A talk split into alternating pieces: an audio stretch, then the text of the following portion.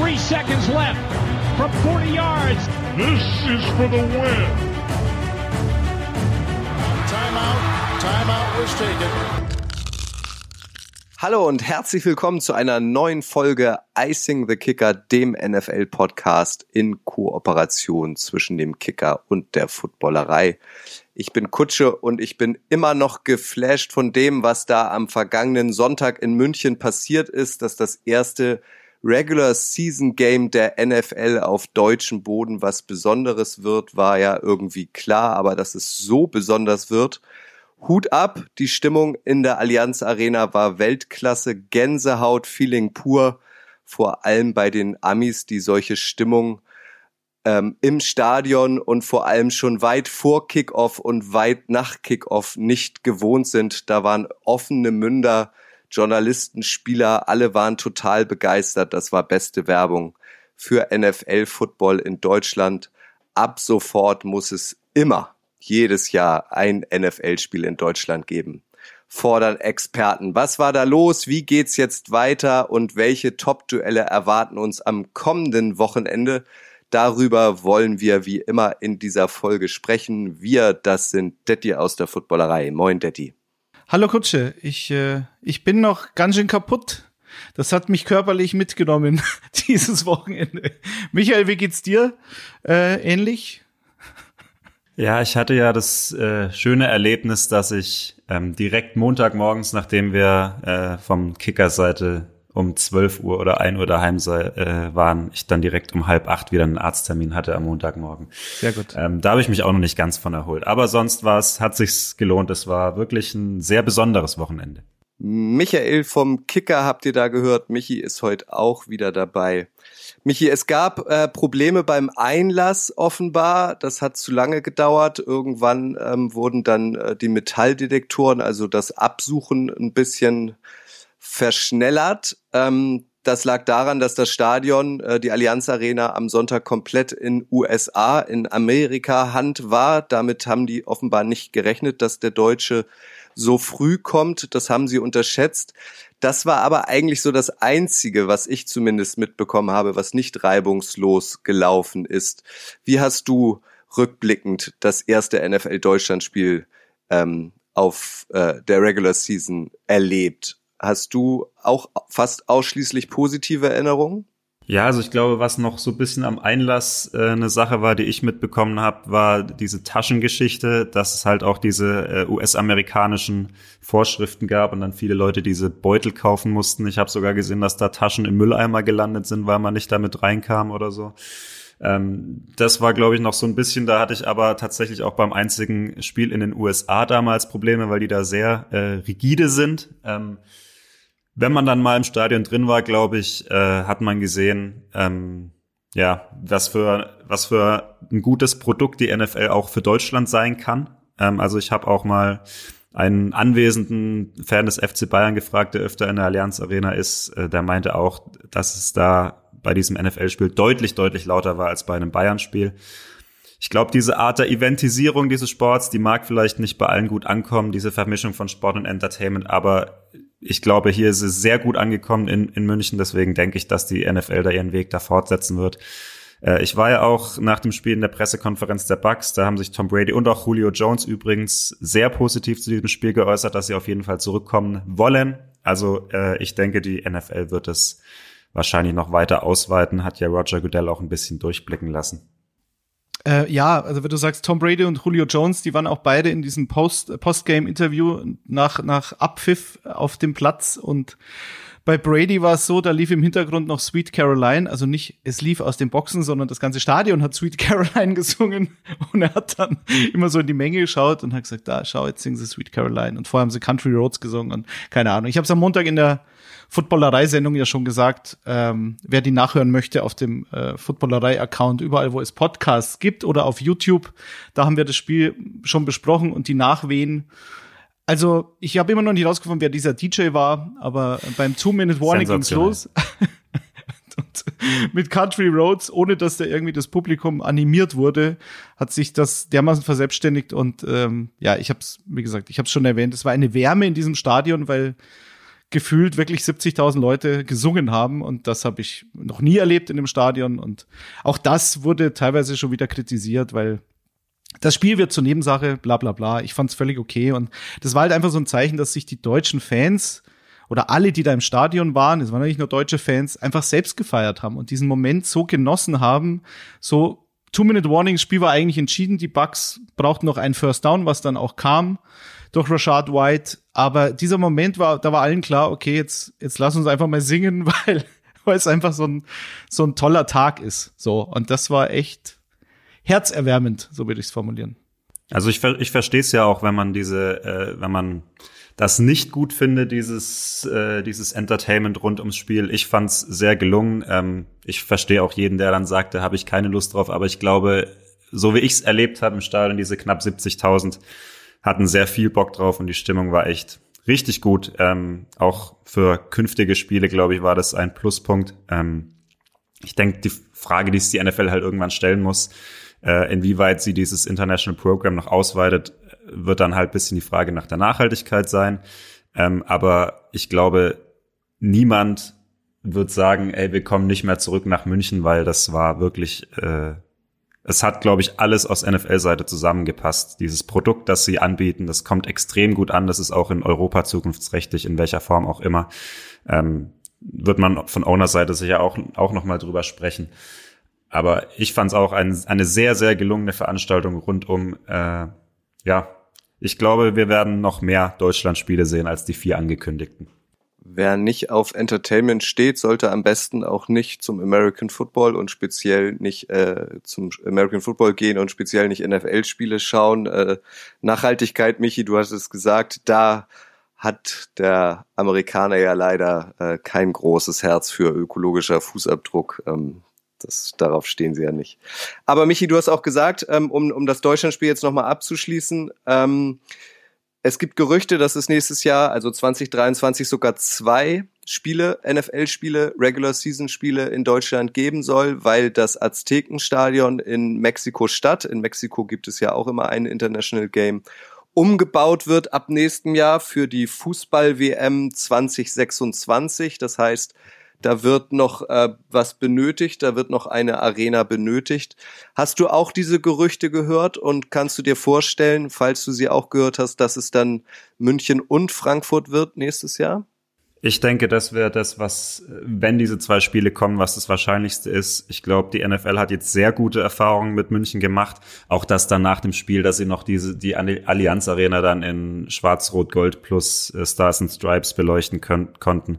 Ähm, also da passt ja am Ende dann alles zusammen, auch aus amerikanischer Sicht. Äh, ich habe jetzt auch noch gelesen, ähm, dass die NFL Spanien und Frankreich in den Fokus rückt für künftige Spiele, weil sie da wohl auch noch einen Markt sehen. Das hat wohl noch ein bisschen Zeit. Ähm, ja, also sollte das so kommen, mich würde es nicht überraschen. Also ich glaube auch Kuhn und Vollmer haben so ein bisschen auf dem Rasen, die ja da auch ein bisschen mehr drin sind, schon ein bisschen was angedeutet. Äh, Roger Goodell hat es, glaube ich, beim Commissioner-Event so ein bisschen angedeutet, dass da noch was kommen könnte. Ich glaube, die Voraussetzungen sind gesetzt, Daddy, ne? Also, dass die Chiefs in München nächstes Jahr spielen und die Patriots in Frankfurt, ähm, das jetzt als offenes Geheimnis zu bezeichnen, ist vielleicht übertrieben, aber äh, es deutet einiges darauf hin und es ist auch in sich logisch, da die Chiefs ja diese Kooperation mit dem FC Bayern haben. Die Patriots auch eines der vier äh, Teams sind, die die Vermarktungsrechte in Deutschland sich gesichert haben. Also von dem her denke ich, dass diese beiden Teams mit Heimspielen sehr wahrscheinlich sind und die Panthers sehen wir dann vermutlich im übernächsten Jahr, aber warten wir es ab. Aber zwei Spiele halte ich für sehr, sehr realistisch, gerade im Moment 2023. Die Panthers dann wieder, wenn sie einen richtigen Quarterback haben. Ja, genau. Also 2027 na, na, na, na. Gut.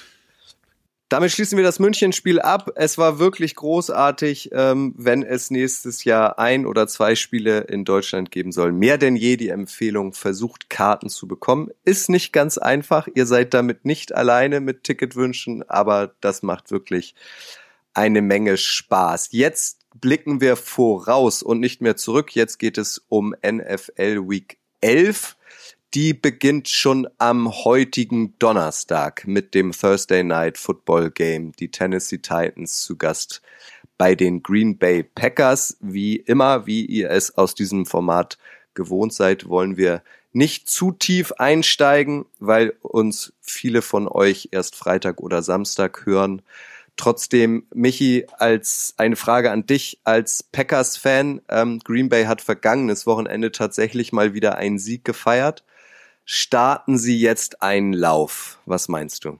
Ja, also für mich ist es noch ein bisschen zu früh zu sagen, dass die Packers wieder komplett zurück sind. Es war ein Overtime-Sieg, das hätte auch andersrum ausgehen können. Die Cowboys hätten ein Field Goal schießen können. Es war auch eine äh, umstrittene Entscheidung der Refs von Jay Alexander, DPI, ja oder nein gegen CD Lamb. Ähm, aber sagen wir es mal so, um medizinisch vielleicht anzufangen, das EKG zeigt wieder einen schwachen Puls bei den Packers. äh, wir haben letzte Woche darüber gemutmaßt, wenn Aaron Rodgers mal wieder so ein Vintage-Game hat, dann gegen die Cowboys und so war es dann tatsächlich. Es war auf jeden Fall mit Abstand sein bestes Saisonspiel. Es war auch mit Abstand das beste Spiel der Offense in dieser Saison. Das ist ganz wichtig.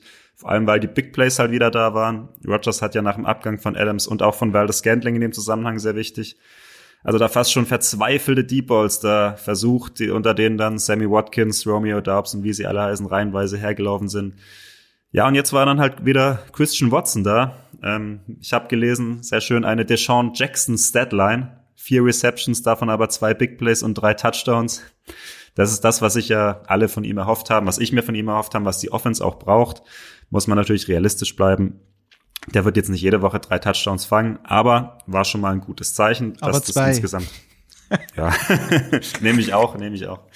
Dass die Offense ja gegen eine eigentlich gute Cowboys Defense wirklich gut funktioniert hat letzte Woche. Ich sehe jetzt nur am Donnerstag, wenn wir darauf schauen, das Problem, dass die Titans kein sonderlich gutes Matchup sind. Äh, wir hatten ja letzte Woche schon drüber geredet, dass die Chargers seit Jahren äh, so ihre Run Defense nicht in den Griff bekommen. Bei den Packers ist es ja gefühlt vielleicht nicht ganz so schlimm, aber fast äh, vergleichbar zumindest.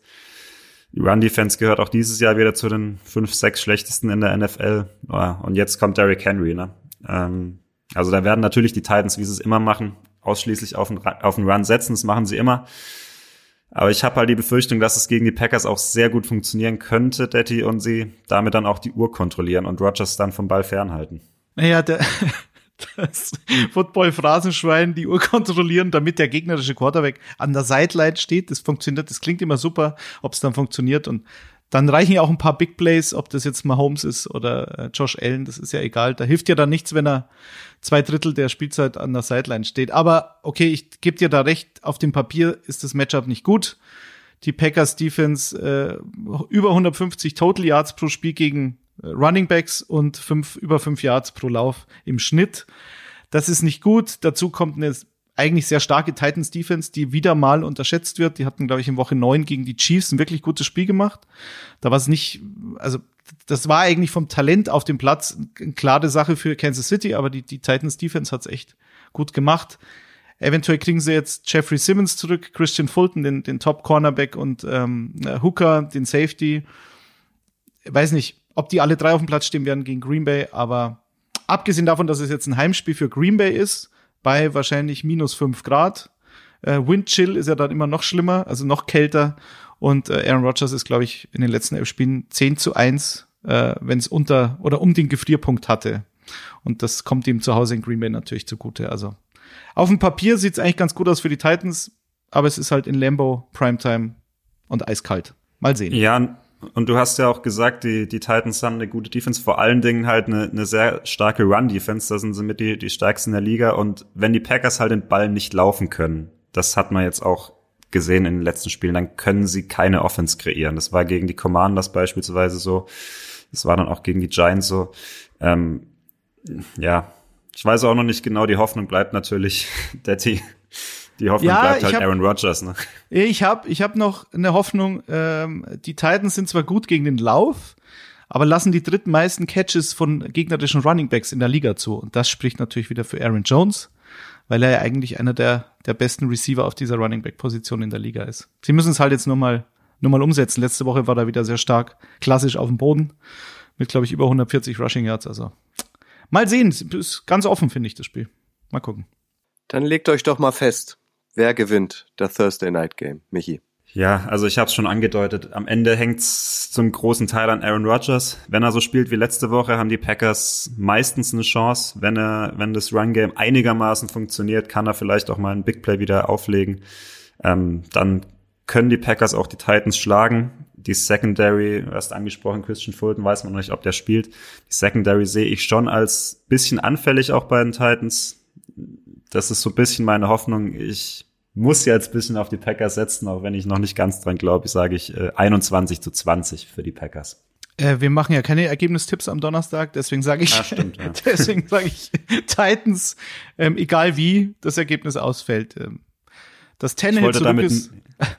Ich wollte damit wird. nur äh, feststellen, wie, wie, sehr, wie wenig ich selbst dran glaube. Ach so, nee, das ist also ein knappes Spiel erwarte ich schon auch, aber Tannehill zurück hilft dass du nicht mehr diese Malik Willis Experience hast, der halt dann fünfmal passen darf im Spiel. So krass ist es dann bei Tannehill nicht.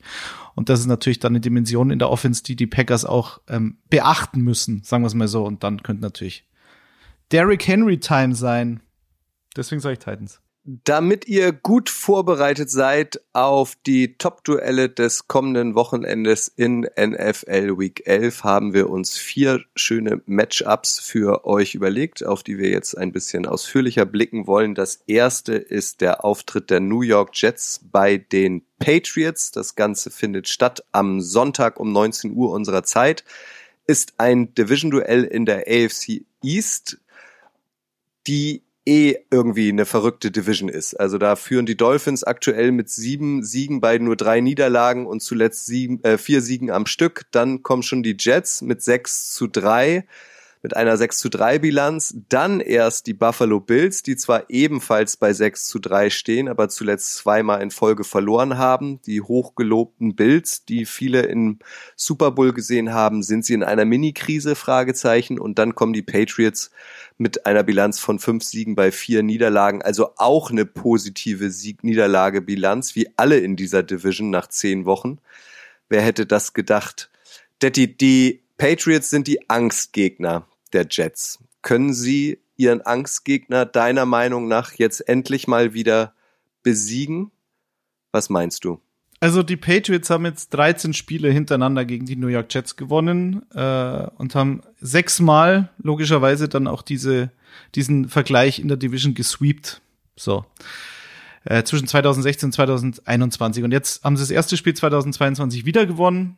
Ähm, und dazu kommt noch, dass Bill Belichick zu Hause, auch eine interessante Statistik, seit 20 Jahren eine 53 zu 5 Bilanz hat, also im positiven Sinne, gegen äh, Teams, die einen Quarterback aufgestellt haben bei den Patriots, der im ersten oder zweiten Jahr sich befindet.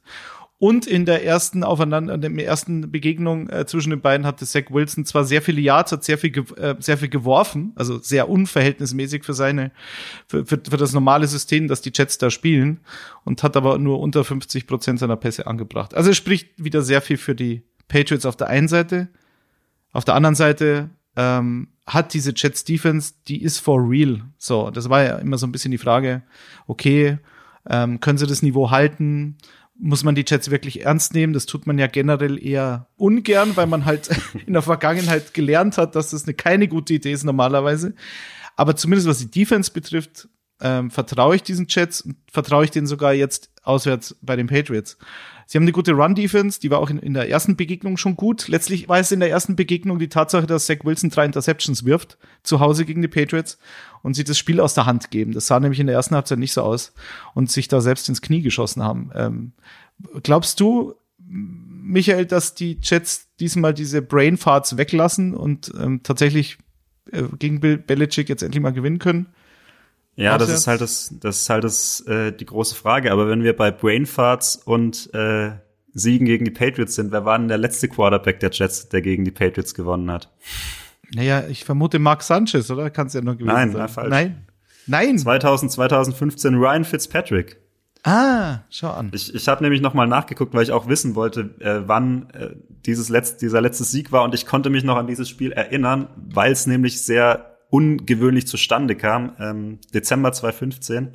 Äh, es ging in die Overtime und die Patriots gewinnen den Cointoss und was machen sie? Sagen, ja, macht ihr mal. was ich auch, was ich auch danach, glaube ich, nie wieder gesehen habe und bis heute nicht verstanden habe. Ja. Die Jets haben dann direkt mit dem ersten Possession Ryan Fitzpatrick, glaube ich, einen Touchdown geworfen.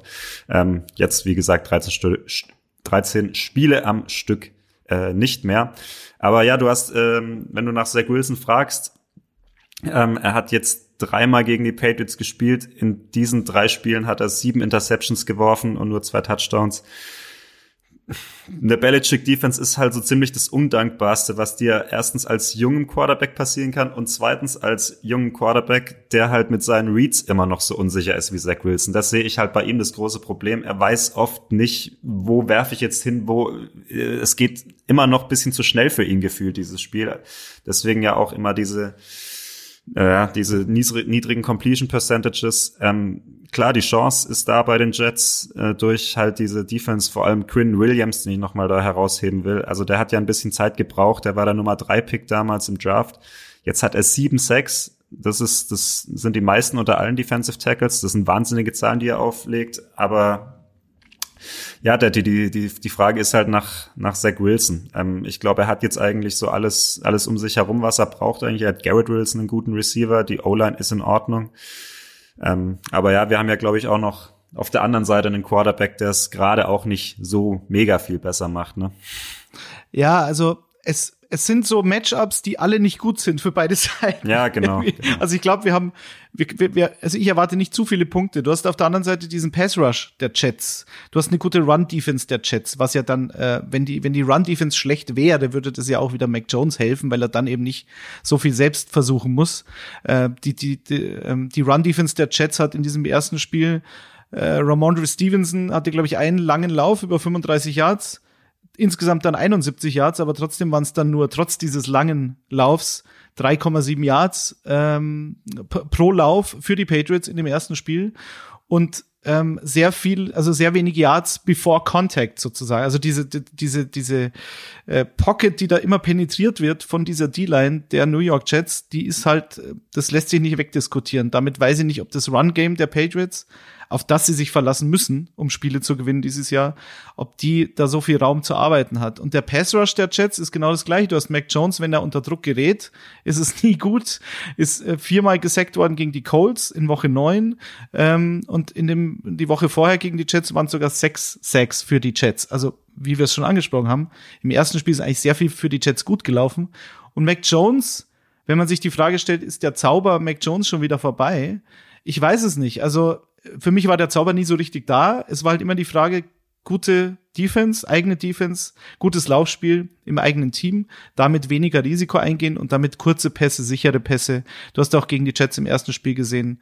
Jacoby Myers und Ramondre Stevenson, der Running Back, haben 16 der 24 äh, Bälle gefangen, die angekommen sind von Mac Jones. Das heißt, da ging nichts tief, da ging nichts über die Outside Receiver, weil du natürlich gegen DJ Reed und Sauce Gardner bei den Jets ein furchtbares Matchup hast für die eigenen Wide Receiver bei den Patriots. Also ich erwarte, dass beide versuchen zu laufen, aber glaubst du, dass die Jets laufen können? Weil das war im ersten Spiel auch nicht der Fall. Deswegen hat Zach Wilson so wahnsinnig oft geworfen, äh, über 40 Mal. Das ist auch nicht die Lösung wahrscheinlich. Ja, also du, du sagst es ja schon richtig. Es ist irgendwie ein, ein scheiß Matchup für beide Seiten. Also für alle. für alle Beteiligten. Da hat niemand Bock drauf auf dieses Spiel jetzt am ja. Wochenende. Ich, ich glaube auch nicht, dass die Jet, also das Jets Running Game ist auch so ein bisschen gefühlt eingeschlafen, nachdem Brees Hall jetzt nicht mehr dabei ist. Klar, Michael Carter ist kein schlechter Backup. Aber die Jets D-Line ist, äh, die, die Patriots D-Line, Entschuldigung, ist ja natürlich auch keine schlechte. Und wenn wir jetzt ähm, über Mac Jones reden, dann ist es ja wiederum so, wir sagen zwar, es ist ein ähnliches Problem wie bei, wie, wie bei Zach Wilson, aber eigentlich ist es auch auf der anderen Seite wieder ein ganz anderes Problem, was er hat, weil er ein ganz anderer äh, Quarterback ist. Er ist halt so ein, wie du angesprochen hast, er, er braucht seinen Rhythmus. Ne? Er ist so ein Rhythm-Passer. Letztes Jahr hatte er diesen Rhythmus zu einem großen Teil. Ähm, er, er ist ja anders als Zach Wilson einer, der sehr schnell seine Entscheidung trifft, sehr schnell die richtigen Reads findet, aber der halt diesen Rhythmus braucht, weil er außerhalb der Struktur eines Plays halt gar nichts kreieren kann, weil er nicht so mobil ist. Ähm, und zu diesem Rhythmus, den er so dringend braucht, den findet er überhaupt nicht. Da kann nur über Kurzpassspiel dann was gehen gerade. Ähm, er hat in der gesamten Saison noch kein Spiel mit mehr als einem Touchdown gehabt. Sein Quarterback-Rating gehört zu den schwächsten der Liga. Und ja, ähm, die Jets sind natürlich ein Team, die können halt auch durch Quinn Williams Druck inside kreieren und dann ist der Rhythmus halt wieder weg. Also das ist natürlich auch gefährlich für Mac Jones am Sonntag, diese wirklich gute Jets-Defense, danach die Vikings, dann die Bills. Wenn das in die Hose geht, dann könnten die Rufe ja nach Bailey Zappi schon wieder kommen fast, ne? Ah je, bitte nicht. Ich deute da so ein bisschen raus, wenn ich euch lausche, dass ihr ein enges Spiel erwartet, äh, auch nicht unbedingt das hübscheste. Deswegen passt mein Side-Fact äh, für dieses Spiel ganz gut. Es geht nämlich mal um Kicker. Ähm, kann ja durchaus sein, dass ein Kicker dieses Spiel entscheidet. Ähm, und da würde ich euch als äh, ähm, Beobachter dieses Spiels ähm, mal ähm, empfehlen, auf den Kicker der Patriots zu achten. Der heißt nämlich Nick Falk, ist seit 2019 in New England und wir waren beim Deutschlandspiel und wir waren bei Lokalkolorit. Der ist nämlich äh, tatsächlich hat der deutsche Wurzeln. Also wir Deutsche deutschen ja gern erfolgreiche Sportler ein, wenn es geht. Ähm, siehe Amon Ra St. Brown zum Beispiel und auch Nick Volk hat deutsche Wurzeln. Sein Vater Anton wurde nämlich in Österreich als Sohn deutscher Eltern geboren, wuchs in Bayern auf und ist dann mit seinen Eltern als kleiner Bub 1951 in die USA emigriert. Ähm, er hat eine amerikanische Frau geheiratet, Catherine heißt die. Die haben zusammen drei Söhne bekommen, darunter Nick und das ist der älteste. Und aus diesem ganzen Grund ähm, besitzt Nick auch die deutsche Staatsbürgerschaft. Wenn die Patriots also höchstwahrscheinlich 2023 ein Deutschlandspiel bestreiten, dann kann Olle Nick Volk ganz entspannt ähm, bei, beim Einreisen äh, die, die Passkontrolle bei den EU-Bürgern durchschreiten.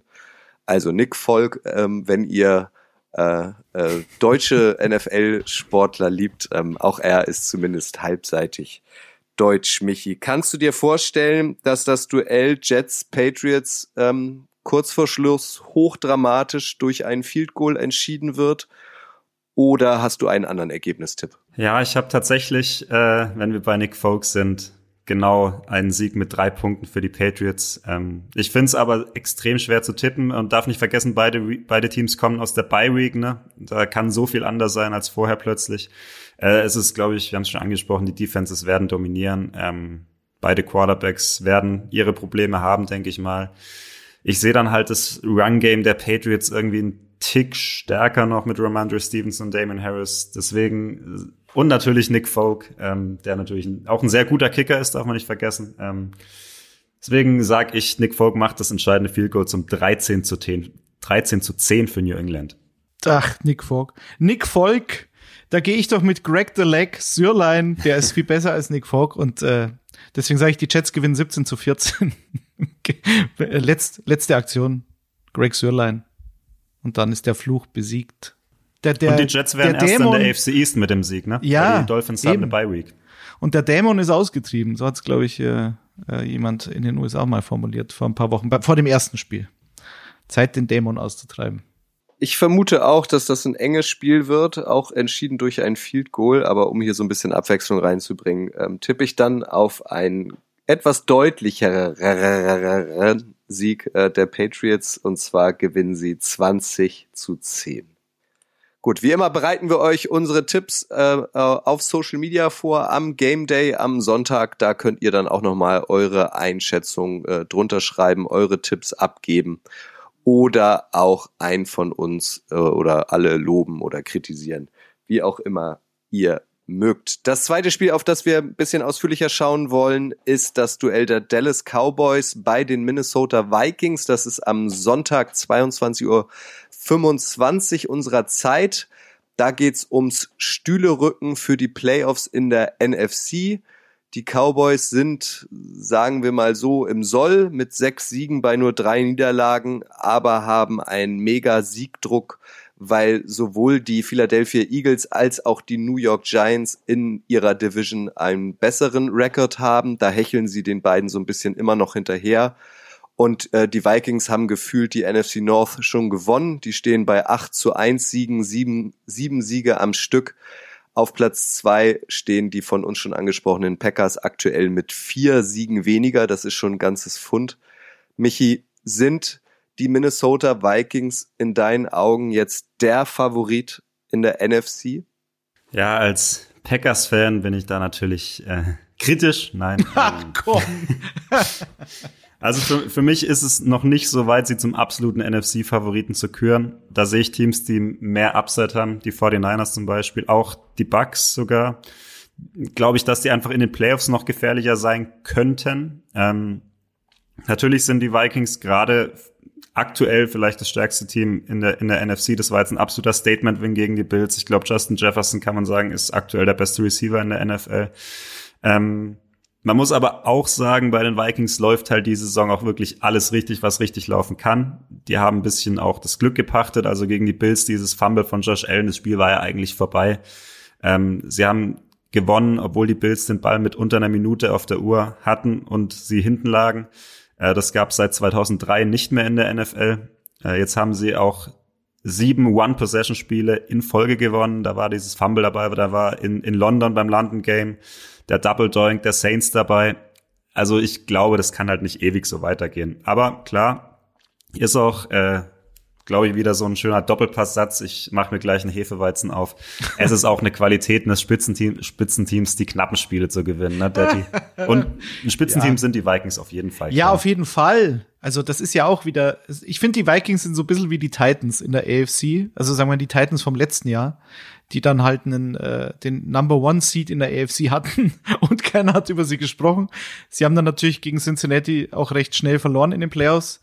Auch das kann den Vikings passieren. Also wenn wir jetzt irgendwie auf den Super Bowl blicken, da sehe ich die Vikings in der NFC noch nicht. Da bin ich bei dir, da sehe ich San Francisco weiter vorne.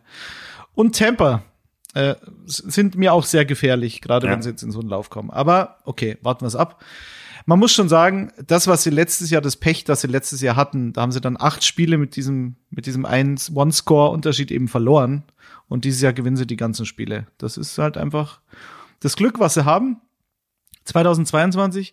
Auch die Defense ist jetzt eigentlich gar nicht überzeugend so richtig. Also lassen sehr viele Yards zu, sind sie auf Platz 23 in der Liga, was die meist zugelassenen oder die zugelassenen Yards betrifft aber auf Platz 12, was die Punkte betrifft. So, dieses klassische Band Don't Break, das sind sie halt. Sie sind da nicht ähm, elitär in irgendeiner Facette, was die Defense betrifft, aber sie schaffen es halt dann doch wieder, dieses Spiel zu gewinnen. Und letztlich das Drehbuch dieses Jahr bei den Vikings, in jedem Spiel ist ja immer das gleiche. Ähm, sie, gehen, sie gehen hoch in Führung, verspielen die Führung, äh, gehen dann wieder in Führung, verspielen es nochmal und gewinnen dann doch so ungefähr. Also, ähm, also sie, ich glaube, sie hätten auch einige Spiele deutlich höher und klarer gewinnen können.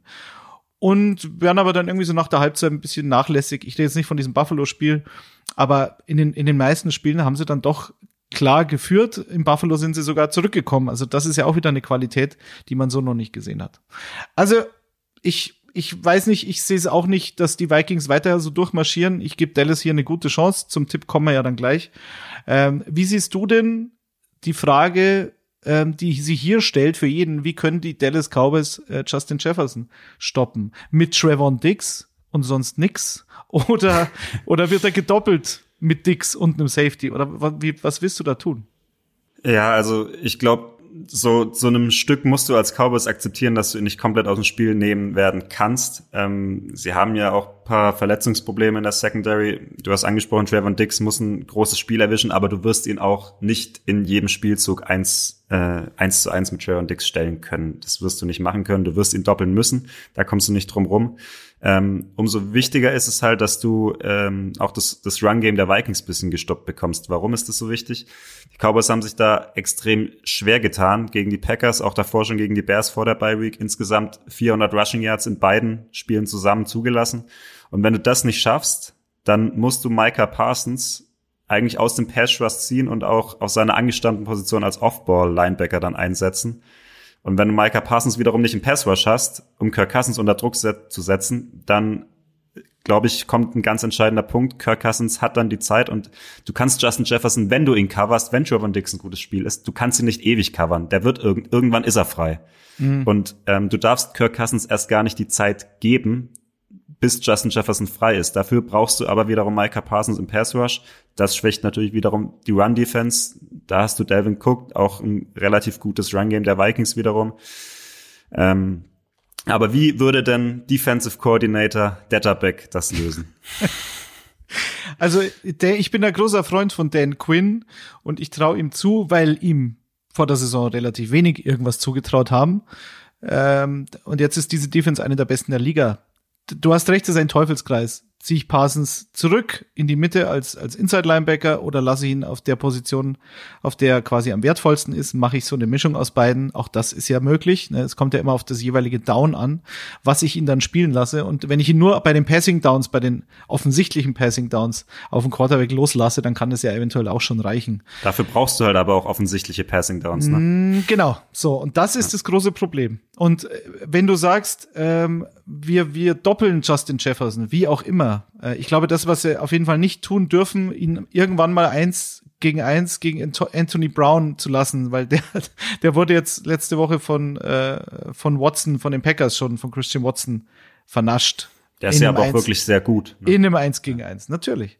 So, also musst du Trevor Dix, was sie jetzt ähm, gegen die Packers nicht gemacht haben. Da haben sie es halt, da haben sie es ja auch nicht umgestellt während des Spiels zu sagen, im Moment, der Watson scheint ganz gut zu sein. Vielleicht müssen wir den von unserem besten Cornerback decken lassen. Das haben sie nicht getan. Bei Jefferson ist die, ähm, ist die Sachlage aber ein bisschen klarer vor dem Spiel bereits, also müssen sie sich da einen Plan überlegen.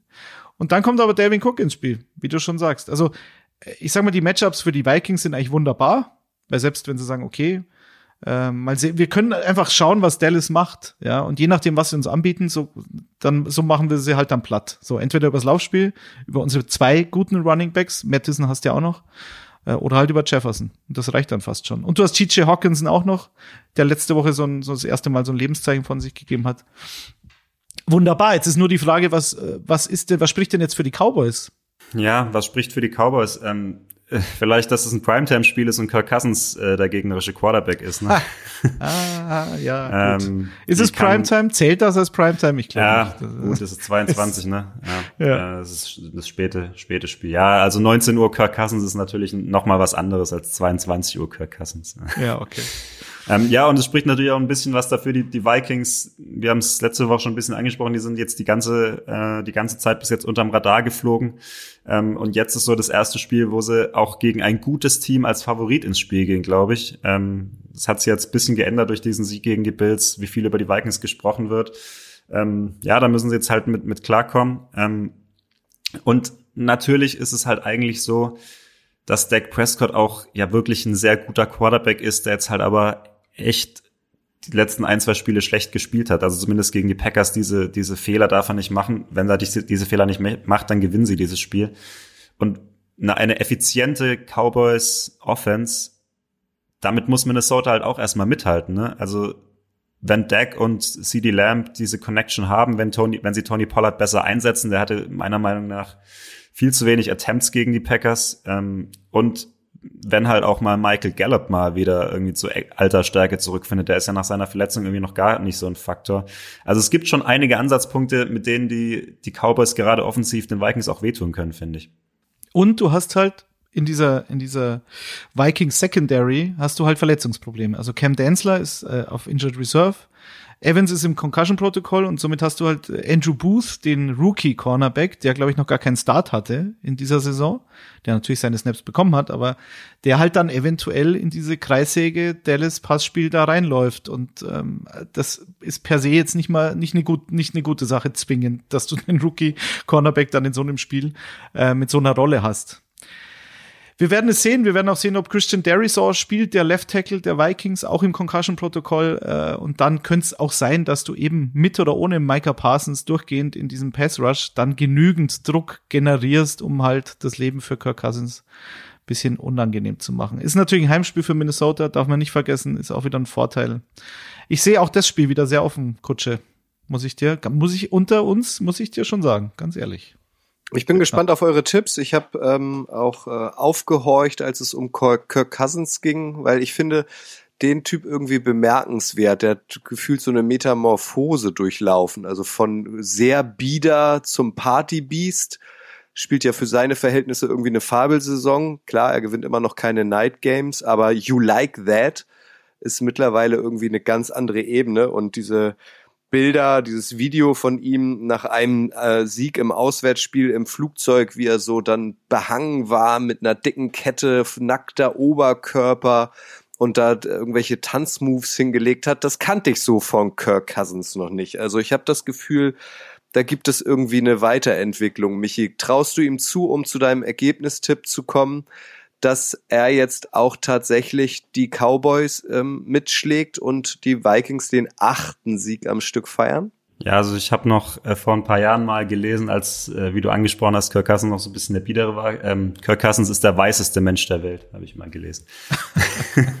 Aber, nein, ähm, äh, ich traue es ihm zu, ja, ich traue es ihm zu, ein gutes Spiel zu haben. Ähm, aber es ist ganz schwer zu tippen. Also ich finde, es ist natürlich immer noch so ein, es ist jetzt wieder ein anderes Spiel für die Vikings. Sie sind jetzt der Favorit. Ähm, es wird an Kleinigkeiten hängen und da hat jetzt halt der Prescott einfach zu viele Fehler gemacht, dass ich ihm da nicht so sehr vertraue. Ich sage, die Vikings machen das ganz knapp. Es wird ein sehr gutes Spiel, High-Scoring-Game mit 35 zu 32 gewinnen die Vikings. Hey ja, dann sag ich, die Vikings sind mental jetzt so gefordert äh, nach diesem Sieg im besten Spiel des Jahres ähm, physisch kommen sie aus einem Spiel mit Overtime, wo sie ähm, im Endeffekt auf beiden Seiten des Balls so um die 75 Snaps gespielt haben.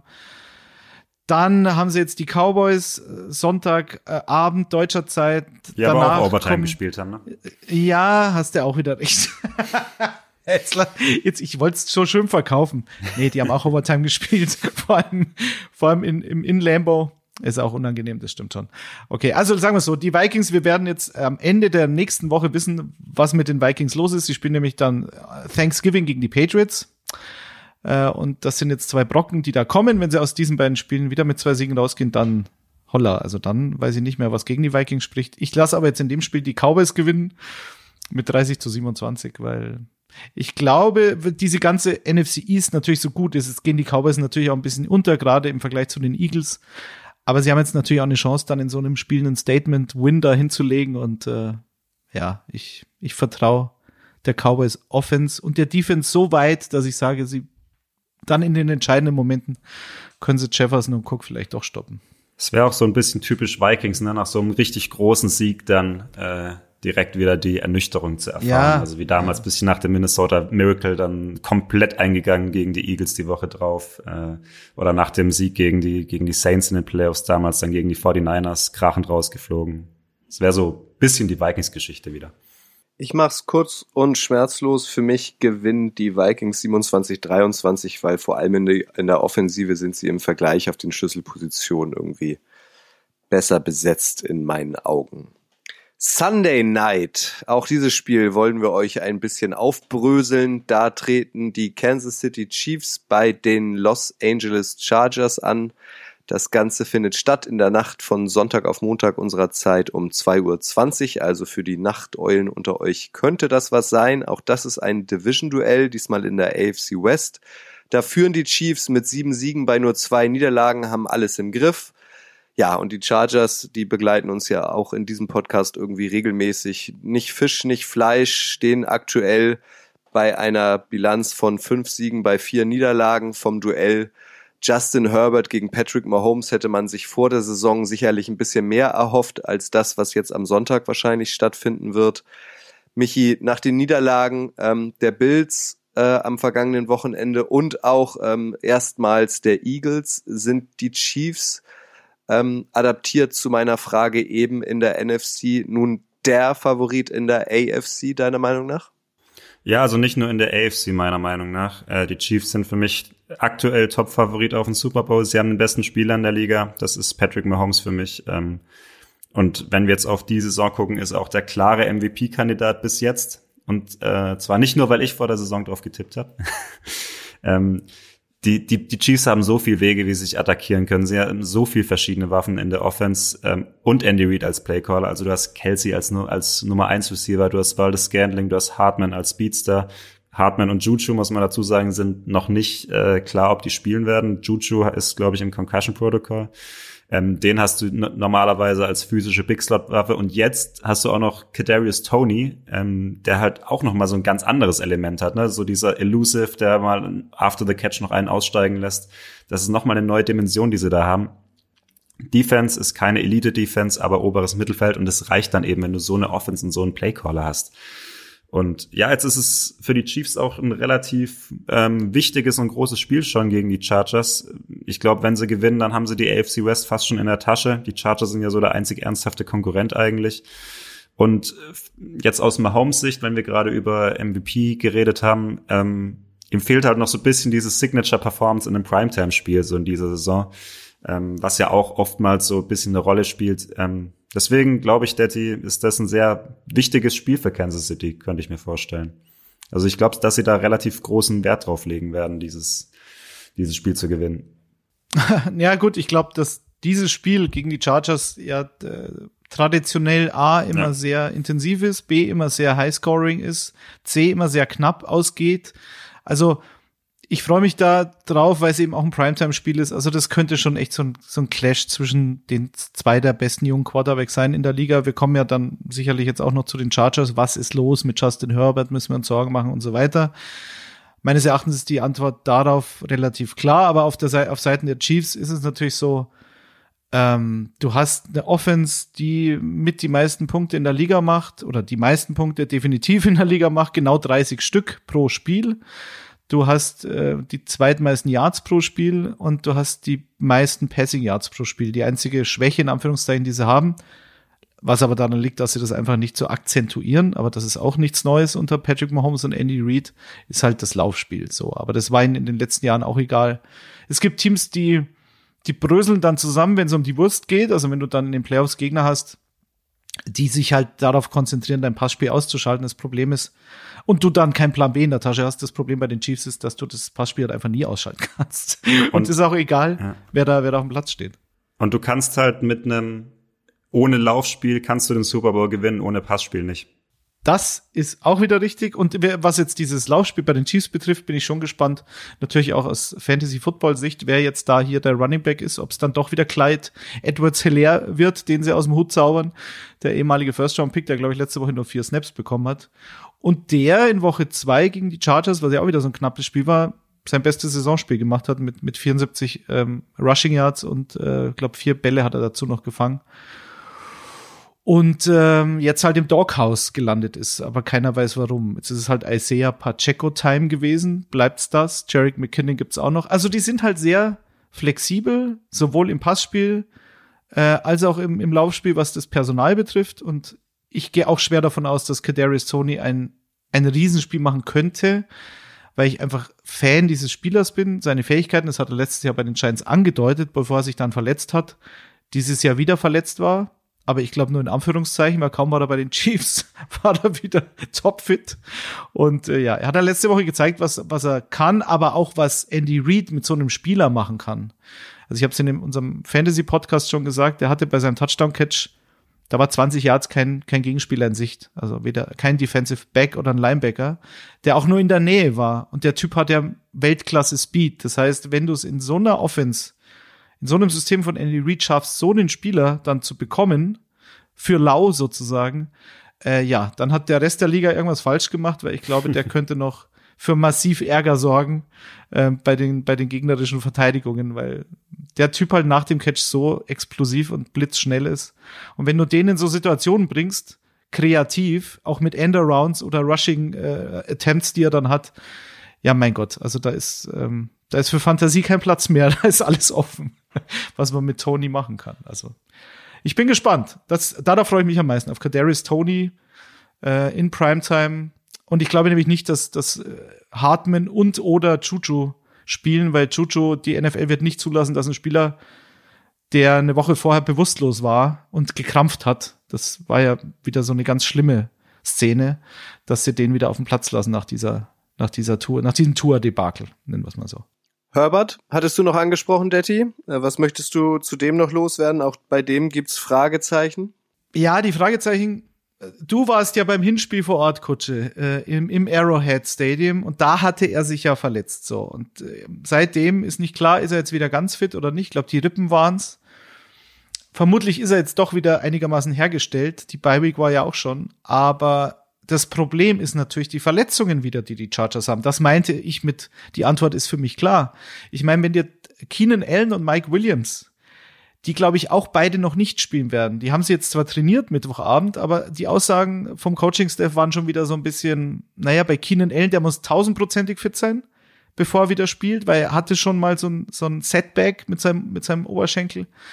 Und Mike Williams hat es das erste Mal seit Wochen wieder trainiert, leicht trainiert gestern. Also, und wenn dir deine besten Waffen ausfallen und du in der O-Line äh, dein, dein Left Tackle verlierst mit Slater, vor Wochen schon, dann wundert mich das jetzt alles nicht, muss ich sagen. Michael, was sagst du? Also allein was die Offense ja. betrifft, in der Defense also, sieht ja auch nicht besser aus.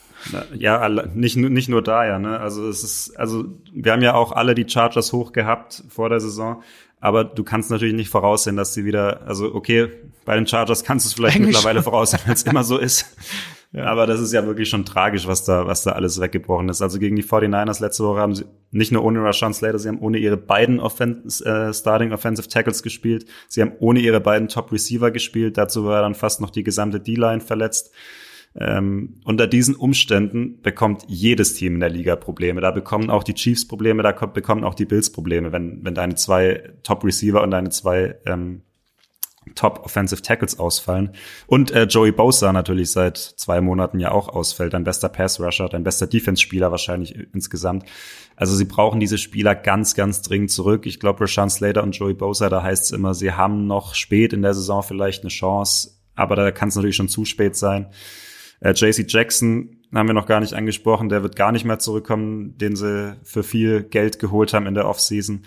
Also gefühlt ist es so ein bisschen, weiß nicht, äh, dieses Will Smith-GIF, wenn ihr das kennt. Ähm, Justin Herbert und Austin Eckler stehen so alleine in so einem leeren Raum und da ist niemand mehr. So, äh, ja, was machen wir jetzt hier eigentlich? Also Oder die Hoffnung ist halt, dass Mike Williams und Keenan Allen zurückkommen. Das, ja. das wird wohl nicht mehr so lange dauern. Vielleicht, wenn es gut läuft, schon gegen die ähm, gegen die Chiefs jetzt, was Mike Williams, aber also ich fürchte halt, äh, wenn wir dann vielleicht schon zu den Tipps kommen, ich fürchte, dass das gegen die Chiefs nicht reichen wird mit so viel Verletzungssorgen. Also ja, äh, soll ich gleich weitermachen? Ähm, Hau raus. Ja, also die Chargers und, und, und, und Herbert haben, haben halt die Chiefs schon immer für Probleme gestellt. Deswegen glaube ich schon, dass sie vielleicht wieder was reißen können. Also Herbert hat mit seine besten Spiele gegen die Chiefs gemacht. Aber wenn Keenan Allen und Mike Williams beide nicht spielen, und das ist so ein bisschen der X-Faktor für mich, dann wird's dieses Mal nicht ganz so eng, glaube ich, wie letztes Mal, weil da die Chargers Offense dann einfach zu limitiert ist. Ähm, deswegen glaube ich, wenn diese beiden nicht spielen, an ein 32 zu 23 für die Chiefs. Äh, ich gehe auch mit den Chiefs, auch mit äh, 31-30, einfach weil das eine Tradition ist, dass dieses Spiel knapp wird. Und, das stimmt. Ähm, ja, ich ich, ich, äh, ich hoffe auch, dass dieses Matchup Derwin James gegen Travis Kelsey wieder ein geiles wird, weil das war es im Hinspiel auch schon. Und mal sehen, aber ich, ich würde die Chargers dann nie abschreiben in diesem Duell in der Division. Das ist immer, das ist immer ein anderes Kaliber. Aber ich gehe knapp, sag knapp die Chiefs mit einem Punkt. Ich gehe auch mit den Chiefs allerdings deutlich ähm, aus den von euch ausführlich angesprochenen Punkten. 40-24 geht das aus für die Chiefs. Einen haben wir noch, und zwar das Monday Night Game in der Nacht von Montag auf Dienstag um 2.15 Uhr unserer Zeit. Da treten die 49ers bei den Arizona Cardinals an. Äh, ebenfalls auch ein Division-Duell. Dieses Wochenende sehr viel gute Division-Duells. Wir bewegen uns in der NFC West die führen immer, die führt immer noch ähm, Seattle an. Ähm, die haben jetzt eine Bye Week nach dem schon besprochenen Deutschlandspiel. Dann kommen die 49ers mit 5 zu 4 Siegen, dann die Cardinals mit 4 zu 6 und die Rams, der Titelverteidiger, mit 3 zu 6. Da läuft's irgendwie gar nicht. Aber das ist hier jetzt nicht das Thema, sondern lasst uns noch einmal über die 49ers sprechen. Michi, die scheinen nach dem Trade von Running Back Christian McCaffrey fast unverwundbar mittlerweile. Wie schlägt man denn ein Team mit so wenigen Schwächen?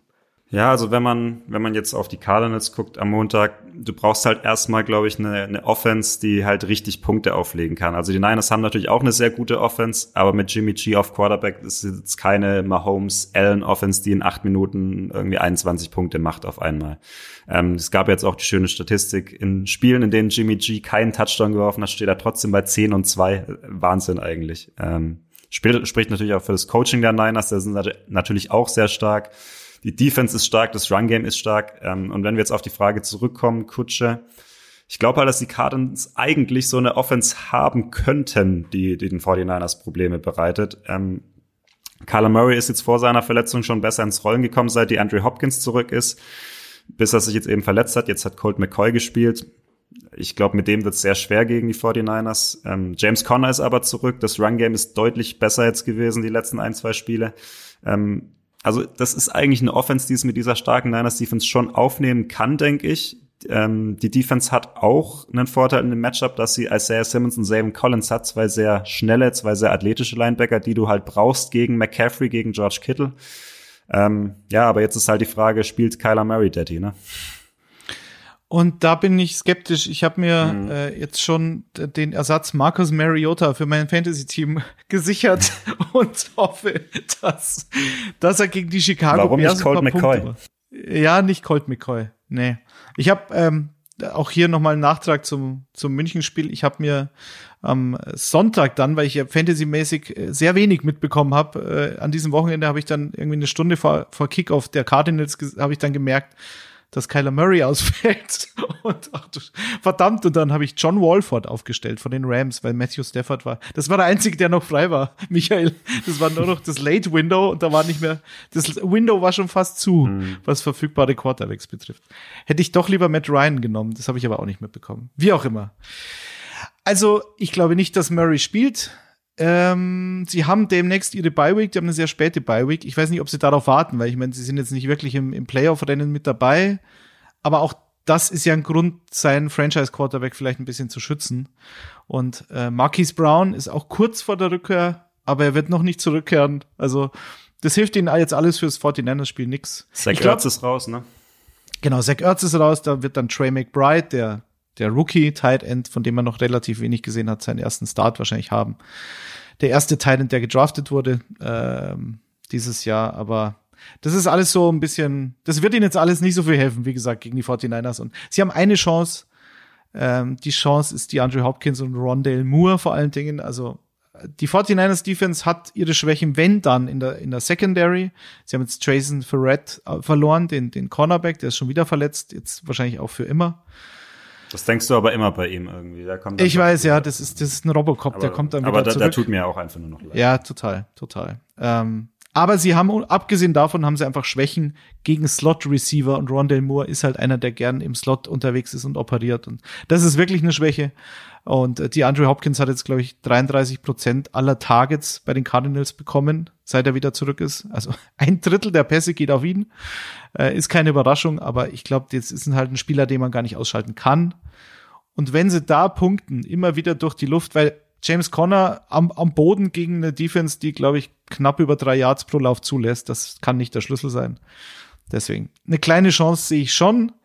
Ob ich sie aber mit Colt McCoy sehe, das, äh, da habe ich meine Zweifel. Schade eigentlich. Also ich finde es schade, dass wir Murray nicht ja. fit in diesem Spiel haben. Das absolut, schade. absolut. Also ich glaube sogar, ähm, wenn ich da auch schon mal Richtung Tipp gehe, ich glaube, wenn Kyler Murray bei 100 Prozent, also ich, wenn er, selbst wenn er spielen würde, wäre er nicht bei 100 Prozent vermutlich. Wenn er bei 100 Prozent wäre, würde ich mir, glaube ich, sogar hier den Upset-Pick zutrauen für die Cardinals. Aber ähm, ja, du hast es angesprochen. Ich glaube, mit Colt McCoy wird da nicht viel gehen.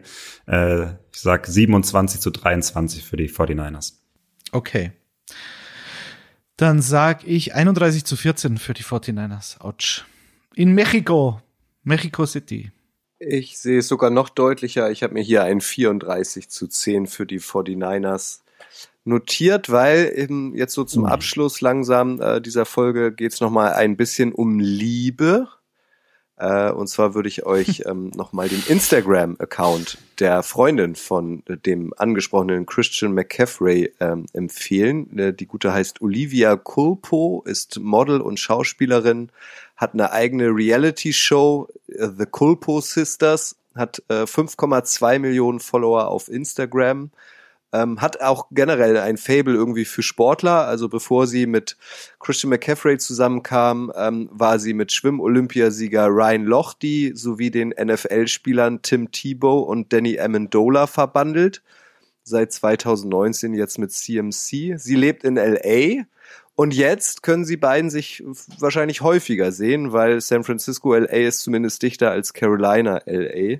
Äh, und das wird natürlich Christian McCaffrey noch mehr Flügel verleihen. Und deswegen werden die 49ers auch über die Cardinals meiner Meinung nach rüberwalzen.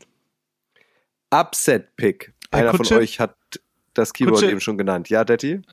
Äh, nur, nur vielleicht Aufgabe für die nächste Folge, äh, Klammer auf Folgen. Die Freunde mit dem besten Namen eines NFL-Profis ist eindeutig Olivia Holzmacher von Joe Burrow. Das ist kein. Ich finde Amy Paternoster auch immer noch, ich, immer noch gut. Das ja, ist die Freundin weiß, von Kenny ich weiß, Pickett. Aber ja, ich würde dich bitten, mal zu recherchieren, wo die Vorfahren von Olivia Holzmacher denn so herkommen, weil das, das interessiert mich. Äh, Upset Picks, ja. Äh, nur kurz äh, zu Beginn. Also Eigenlob stinkt ja immer. Äh, ich finde auch jetzt mein Sieg der Steelers über die Saints war ja sowieso kein Upset. Deswegen war das sowieso Etikettenfälschung. Aber Kudos an Jan, der hat die Green Bay Packers gegen die Dallas Cowboys letzte Woche gewinnen lassen. Äh, und der Grille hat tatsächlich die Washington Commanders gegen die Eagles gewinnen lassen und lag damit komplett richtig. Ich glaube, drei von vier waren wir. Bei deinem, genau, und wer war der Einzige, der genau. falsch war?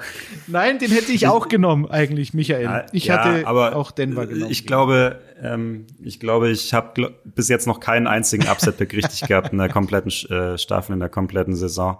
Ähm, deswegen ähm, herzlichen Glückwunsch, New York Giants zum Sieg. Ich setze auf die Detroit Lions. Ähm, okay. Das ist vielleicht jetzt auch nicht mehr der Riesen-Upset nach den letzten beiden Wochen. Die Lions haben die letzten beiden Spiele gewonnen. Die Giants sind, finde ich, nicht so gut wie ihr Record. Die Lions sind besser als ihr Record.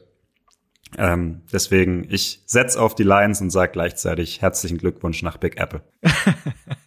Dann nehme ich die Indianapolis Colts zu Hause gegen die Eagles. Die Eagles schlittern jetzt in eine kleine Mini-Krise hinein. Ähm, und Jeff Saturday wird Coach of the Year. Das wäre dann die nächste Bold Prediction. Wenn er das schafft, dann äh, hat er gute Chancen, glaube ich. Naja, es, es ist schon sehr weit hergeholt, aber die Colts zu Hause, die sind jetzt mit Matt Ryan, die haben jetzt gute, gute Laune, die gute Stimmung. Es könnte auch 41 zu 3 für Philly ausgehen, das sage ich gleich, aber ich glaube, Paris Campbell, auch wieder hier im Slot viel unterwegs. Avante Maddox, der, der, der Cornerback der Eagles ist out. Die beiden Outside-Cornerbacks die gibt's sowieso. Aber auch die haben Schwächen gezeigt letzte Woche gegen Terry McLaurin.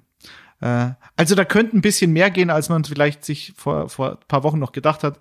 Und Jonathan Taylor ist back offensichtlich und Jordan Davis, der, der Rookie Tackle, Defensive Tackle der Eagles, immer noch verletzt. Und deswegen sage ich, die beiden Spieler, Paris Campbell und Jonathan Taylor, machen das Spiel ihres Lebens und sie schlagen die Eagles. Oh, das hatten wir so auch noch nicht. Glückwunsch aber ich nach finde, Philly. das ist erlaubt. Es gibt äh, Upset-Picks oder zweimal denselben Upset-Pick. Michi, wir ticken da nämlich gleich. Ich habe mich auch dafür entschieden, dass die Lions ähm, bei den äh, Giants gewinnen. Ich traue den Giants-Braten auch immer noch nicht so richtig.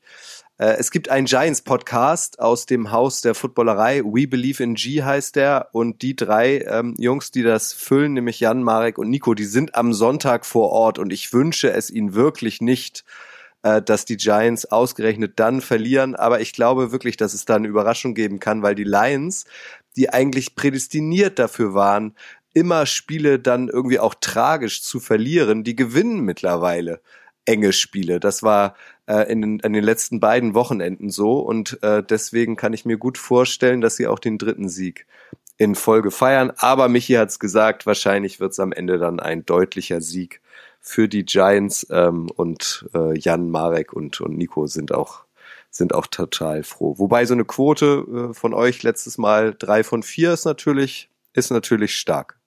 Die werden wir diesmal nicht erreichen, glaube ich. Das wird eng. Prozentual wird das, glaube ich, ein Desaster, aber gut.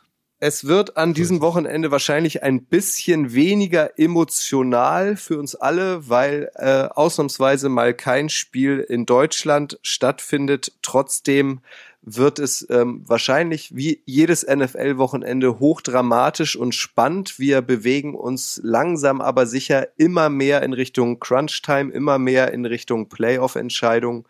Ich glaube, wenn die Vikings tatsächlich gegen die Cowboys gewinnen und die Packers heute Nacht gegen die Titans verlieren sollten, dann haben wir schon quasi einen Division-Sieger. Da wird ja wenig passieren. Also es, es fallen jetzt immer mehr Entscheidungen. Ähm, es wird immer spannender. Deswegen, wenn euch dieser Podcast gefällt und ihr nichts mehr verpassen wollt, dann drückt auf jeden Fall auf den Abonnieren drücken beim Podcast-Dealer eures Vertrauens oder über die Kicker-App oder über die Footballerei-App. Dann verpasst ihr nichts mehr. Ich verabschiede mich an dieser Stelle schon mal und übergebe dir das Wort, Michi, nochmal. Vielen Dank. Ja, vielen Dank, Kutsche.